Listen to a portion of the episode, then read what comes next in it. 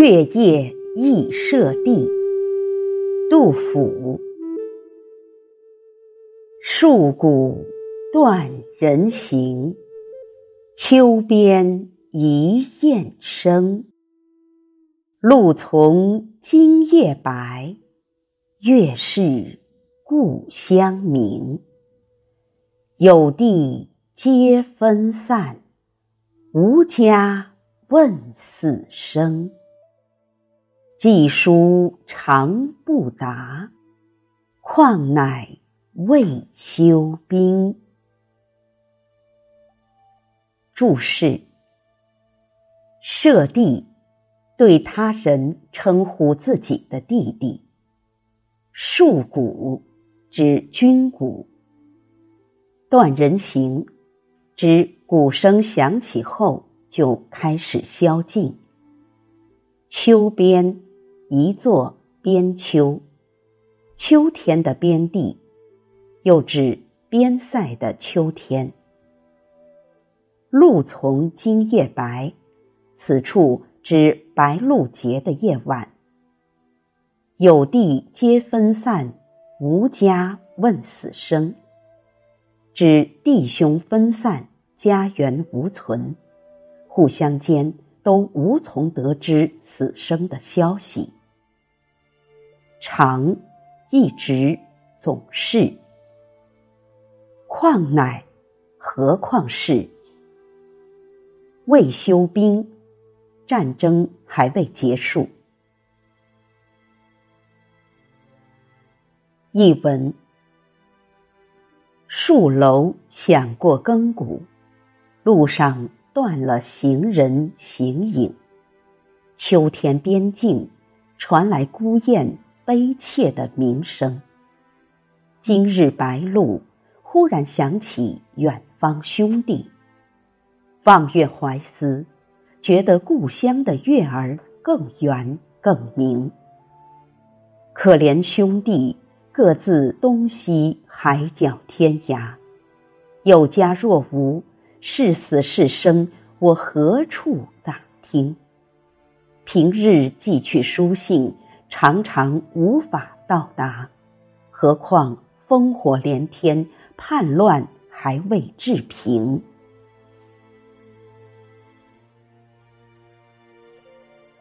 赏析：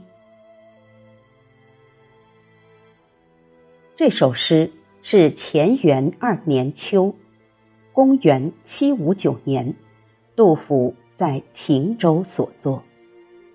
这年九月。史思明从范阳引兵南下，攻陷汴州，西进洛阳。山东、河南都处于战乱之中。杜甫有四个弟弟。公元七五九年，他西来秦州时，只有最小的弟弟杜瞻同行，另外三个弟弟杜颖、杜观、杜峰分别在。河南、山东客居。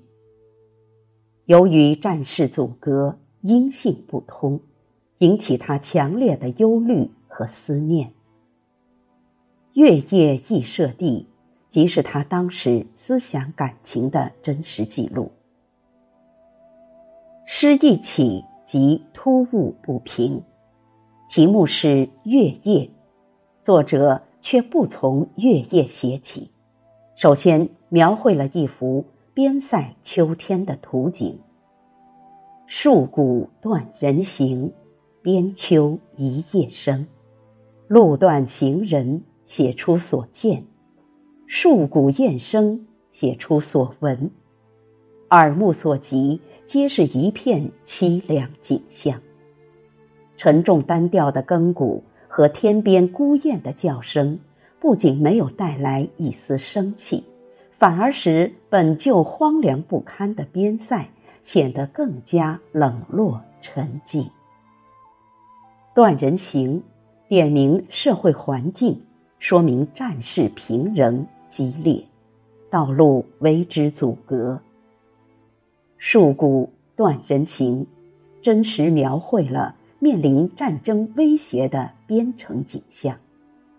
这句所烘托出的战争气氛，也是诗人当时为何如此深切怀念朱棣的原因之一。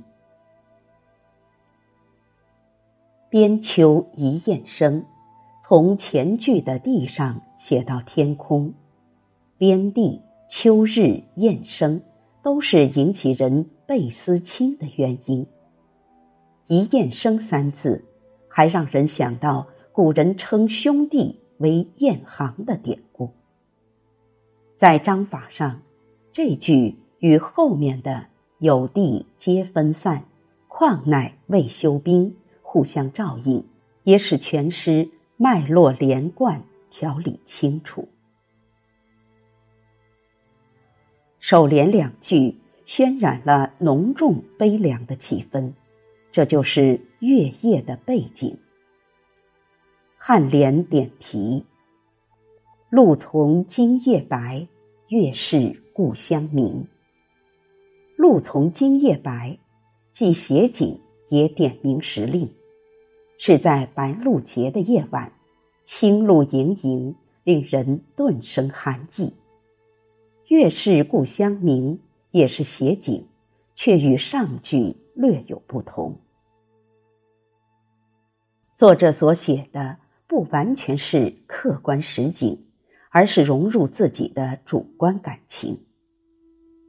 普天下共一轮明月，本无差别，却偏说故乡的月亮最明。明明是自己的心理幻觉，偏要如此肯定，不容置疑。然而，这种以幻作真的手法，却让人觉得合情合理，是因为它。极深刻的表现了作者微妙的心理，突出了对故乡的感怀。这两句在练句上也很见功力。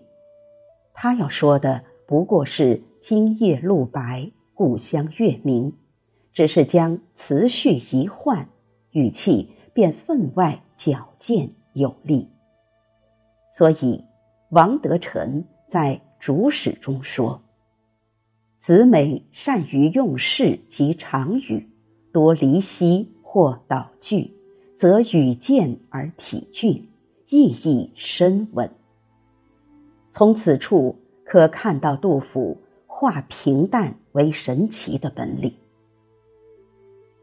首联两句是从听觉来写，颔联两句是从视觉来写，可谓。有声有色，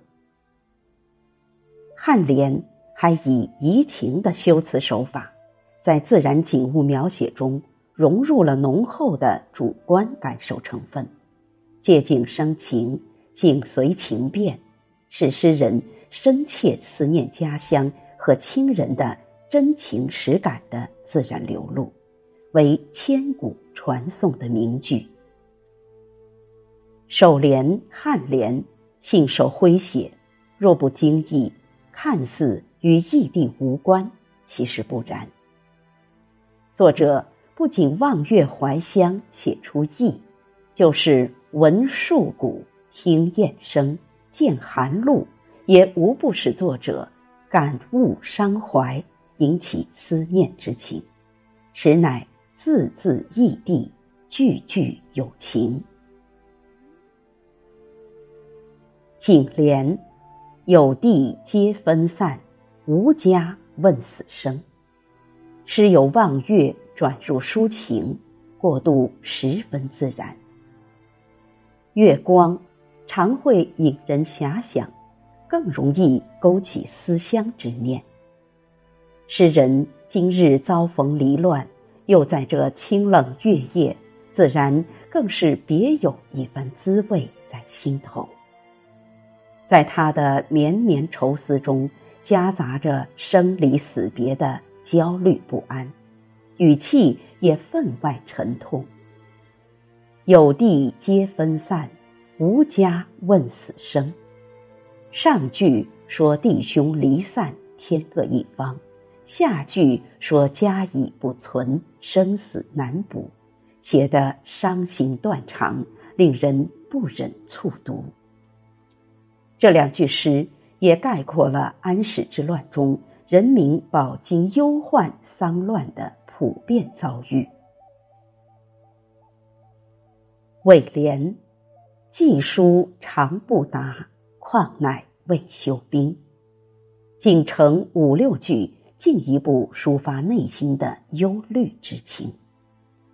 亲人四处流散，平日寄书尚且不达，更何况战事平仍，生死茫茫，当更难预料。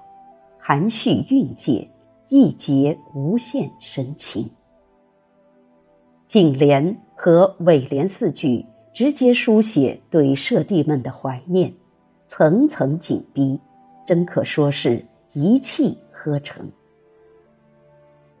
读罢此诗，我们便知杜甫为何能写出“烽火连三月，家书抵万金”那样凝练景策的诗句来。深刻的生活体验是艺术创作。最深厚的源泉。全诗层次井然，首尾照应，承转圆熟，结构严谨。未休兵则断人行，望月则易设地，无家则寄书不达，人分散则死生不明。一句一转，一气呵成。思情怀友。是常见题材，要利弊平庸，不落俗套。单凭作者生活体验是不够的，还需在表现手法上匠心独运。杜甫正是在对这类常见题材的处理中，显示出他的大家本色。月夜忆舍弟。杜甫：戍鼓断人行，秋边一雁声。露从今夜白，月是故乡明。有弟皆分散，无家问死生。寄书长不达，况乃未休兵。